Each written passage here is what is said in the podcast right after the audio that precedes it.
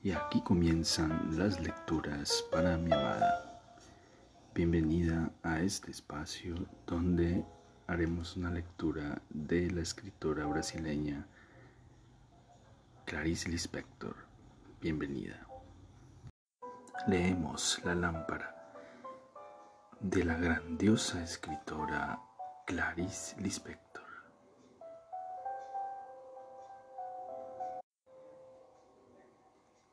Y aunque en ese instante el día fuese duro y nuevo, las plantas secas por el polvo, las nubes rojas y calientes de verano, los girasoles ásperos meciéndose contra el espacio al final del tallo grueso, aunque no hubiese la feliz humedad de las tierras próximas a las aguas, una vez un pájaro emergió de la campiña hacia el aire con un vuelo súbito. Hizo que el corazón latiese rápido en un susto pálido. Y eso era libre y leve como si alguien caminase a lo largo de la playa. Ella nunca había estado cerca del mar, pero sabía cómo era el mar, y no obligaba a su vida a expresarlo en pensamientos ella lo sabía y con eso bastaba. Cuando menos esperaba llegaba la noche. La lechuza chillaba. Daniel podía de un momento a otro llamarla para ir a pasear. Alguien podía aparecer en la puerta dando algún recado. Daniel y ella corrían para saber de qué se trataba. La criada podía enfermar. Ella misma podía despertar más tarde. Era tan finamente simple en aquella época. No existía lo inesperado y el milagro era el movimiento revelado de las cosas, que brotase una rosa en su cuerpo. Virginia la cogería con cuidado y con ella se adornaría los cabellos sin sonreír. Había una cierta alegría admirada y tenue sin notas cómicas. ¿Dónde? Ah, un color, las plantas frías que parecían destilar sonidos pequeños, vagos y claros en el aire, diminutos soplos trémulamente vivos.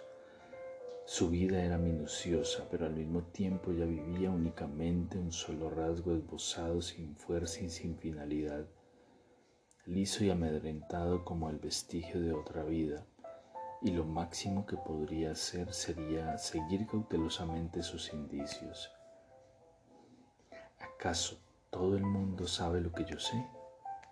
se preguntaba, con un aire obstinado y sin inteligencia, que era marca común de su familia.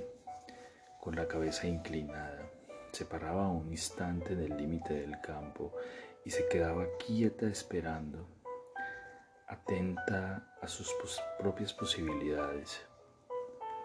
Un largo minuto se desarrollaba del mismo color y del mismo plano, como un punto saliendo fuera de sí en una línea recta y pausada. Mientras duraba, todo lo que existía fuera de ella era visto por sus ojos solo con una constatación límpida y curiosa pero de un momento a otro, sin ningún aviso, se estremecía delicadamente, recogiendo de una sola vez los movimientos contenidos en las cosas de su alrededor. Instantáneamente transmitía sus propios movimientos hacia el exterior, mezclados con la carga recibida. Poco después, en el aire del campo había un elemento más que ella creaba emitiendo con las pequeñas sonrisas mudas su propia fuerza. Avanzaba y penetraba libremente por el prado mojado, las piernas delgadas se humedecían. Todo rodaba levemente alrededor de sí mismo. El viento sobre las hojas del patio Alguna, vez, alguna que otra vez como un pequeño grito casi inaudible y después el silencio desmintiéndolo.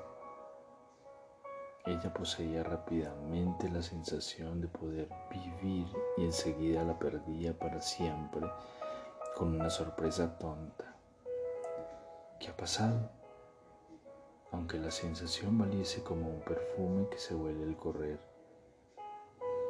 Casi una mentira había sido eso mismo, poder vivir, dijo a Daniel. Lo que es bueno y lo que nos asusta es que, por ejemplo, yo puedo hacer mis cosas, que tengo ante mí algo que aún no existe, ¿sabes? Daniel miró al frente inflexible y que es el futuro. Sí, pero es horrible, ¿no? Decía ella ardiente y risueña.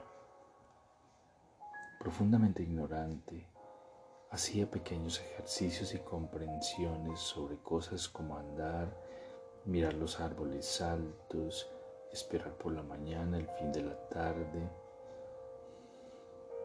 pero esperar solo un instante, seguir a una hormiga igual a las otras entre muchas, pasear despacio, prestar atención al silencio, casi cogiendo con el oído un rumor, respirar deprisa, poner la mano expectante sobre el corazón que no paraba, mirar con fuerza una piedra, un pájaro, su propio pie, oscilar con los ojos cerrados,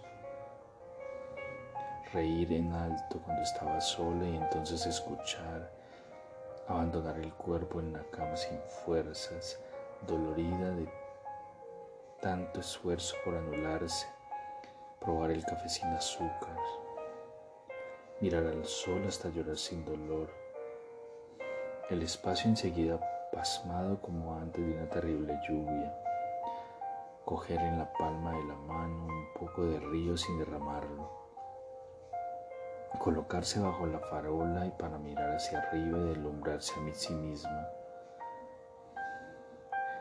variando con cuidado la manera de vivir.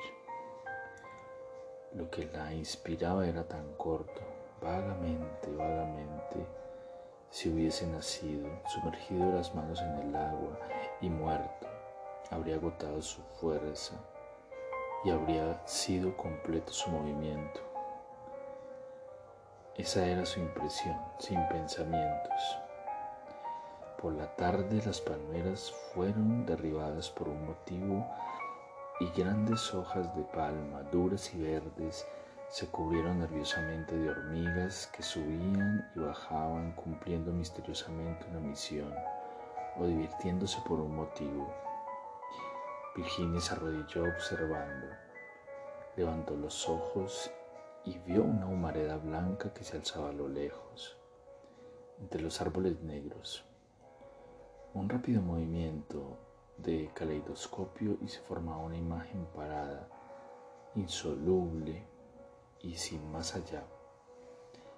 Hierbas directas al sol, sol cálido y sosegado, hileras tibias de hormigas, tallos gruesos de palmera, la tierra pinchando en las rodillas, el pelo cayendo sobre los ojos, el viento penetrando por el rasgón del vestido e iluminando frescamente su brazo. Una humareda velada disolviéndose en el aire y todo eso unido por el mismo misterioso intervalo. Un instante después de levantar la cabeza vislumbrar la humareda a lo lejos, un instante antes de bajar la cabeza y sentir cosas nuevas. Y también sabía vagamente casi como si lo inventase, que dentro de aquel intervalo había todavía otro instante, pequeño, pálido y plácido, que no tenía en su interior ninguna de las cosas que estaba viendo. Así, así, y qué pobres y qué libres eran Daniel y ella. El mundo entero podría reírse de ellos y ellos no harían nada, no sabrían nada se decía que los dos eran tristes, pero los dos eran alegres. A veces Daniel le hablaba de huir un día. Ambos sabían que no lo deseaban exactamente. Ella levantaba la cabeza de la tierra y veía sobre sus labios trémulos de imaginación naciente un arco mal hecho de café con leche, ya seco. Desviaba los ojos súbitamente herida en lo más tierno de su corazón y altiva, asustada, tropezaba entre la repugnancia, las lágrimas y el desprecio, perpleja, viviendo, viviendo. Caía al final de una piedad profunda e intolerable, brutal contra sí misma, y que acababa por conducirla a una especie de gloria íntima, un poco miserable también. En aquel tiempo ella se compadecía mucho, con una violencia casi voluptuosa sintiendo en la boca un sabor fugitivo de sangre. En secreto sentía pena por todo, por las cosas más fuertes, a veces aterrorizada ante un grito de su padre. Sus ojos bajos y amedrentados se posaban en aquellos botines gruesos donde un cordón gris vacilaba en ser útil. Y de repente, sin esperar, con toda la carne, doliéndole como si un dulce ácido le recorriese instantáneamente, le se deslizaba hacia un martirio de comprensión y sus ojos se cubrían de húmeda ternura.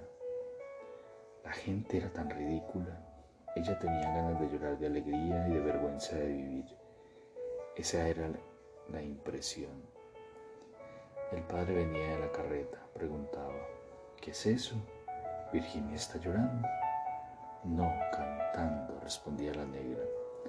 A según qué horas canta canciones a gritos sin ninguna gracia. Delgada y sucia, las venas del cuello temblaban largas. Ella cantaba sin gracia, puro sonido gritando, sobrepasando las cosas en sus propios términos. Lo importante eran los niveles que su voz alcanzaba. En primer lugar, ella seguía, pequeña y de pie en el umbral de la puerta. Mientras tanto las notas subían como pompas de jabón, brillantes y repletas, y se perdían en la claridad del aire. Y esas pompas eran suyas, de ella que era pequeña, de pie en el umbral de la puerta. Era así, y era también una de sus cualidades saber imitar llantos de animales, a veces de animales que no existían pero que podrían existir eran voces guardadas, redondas en la garganta, aulladas, dolientes y muy pequeñas. Podía también hacer llamadas agudas y dulces como de animales perdidos.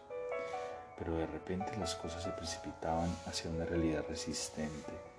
Su padre la encontró un día llorando. Era casi una mosita mirando distraída las nubes que se movían. Estupefacto le preguntó, pero, ¿por qué? ¿Por qué?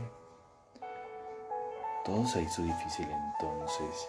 Él había venido y la cansaba, y como ella no sabía qué responder, inventó. Daniel y yo no podemos vivir siempre aquí.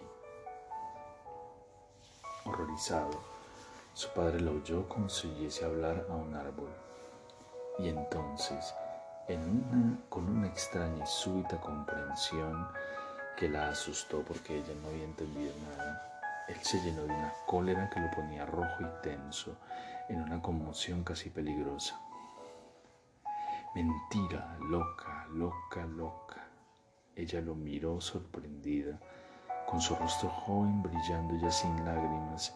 Él observó con las cejas fruncidas y concluyó más tranquilo, alzando los hombros casi con indiferencia.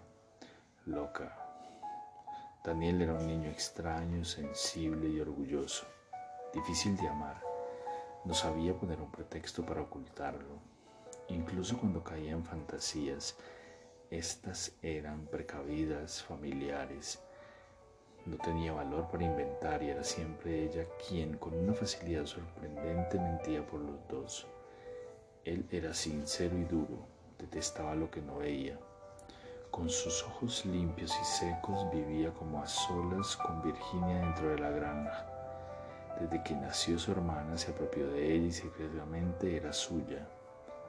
Cuando era aún muy pequeña, con el pelo largo y sucio ante los ojos, las piernas cortas bamboleándose sobre los pies descalzos, Ella se agarraba con una mano a los pantalones de su hermano Daniel y él, con el rostro curtido y sin dulzura, los ojos seguros, subía las laderas de las montañas con movimientos obstinados, como si no sintiese el peso de Virginia, la inclinación resistente de las colinas, el viento que soplaba firme y frío contra su cuerpo. No la amaba siquiera, pero ella era dulce y tonta, fácil de conducir a cualquier idea e incluso en las épocas en las que él se cerraba sereno y brutal, dándole órdenes, ella le obedecía porque lo sentía cerca de sí ocupándose de ella. Él era la criatura más perfecta que ella podía conocer. Pasaba entonces los días en una extraña euforia, como el viento, profunda, tranquila y silenciosa. Dios mío, no sabía qué pensaba, ella solo sentía un anhelo, nada más, ni siquiera un motivo. Y él él solo sentía rabia, nada más, ni siquiera un motivo. A pesar de todo, Daniel pisaba con fuerza, permitía que viviese en ella aquella desesperación suya, torpe y atenta, una debilidad aguda, la posibilidad de comprender por la nariz, de presumir dentro del silencio, de vivir profundamente sin ejecutar un movimiento y de encerrar en una habitación estar en peligro. Sí, sí, poco poco, poco a poco, en voz baja. De su ignorancia iba naciendo la idea de que poseía una vida. Era una sensación sin pensamientos anteriores ni posteriores, súbita, completa y única, que no podía aumentar ni alterarse con la edad o con la sabiduría. No era como vivir, vivir, y entonces saber que poseía una vida pero era como mirar y ver de una, de una sola vez. La sensación no venía de los hechos presentes ni pasados, sino de ella misma como un movimiento. Y si muriese pronto o se enclaustrase, el aviso de tener una vida valía como haber vivido mucho. Tal vez por eso también ella estaba un poco cansada desde siempre. A veces Solo por un esfuerzo imperceptible se mantenía a flote y sobre todo siempre había sido seria y falsa. Y aquí terminan las lecturas para mi amada. Espero este capítulo haya sido de tu agrado. Te amo, te amo con todo mi ser, todo mi corazón.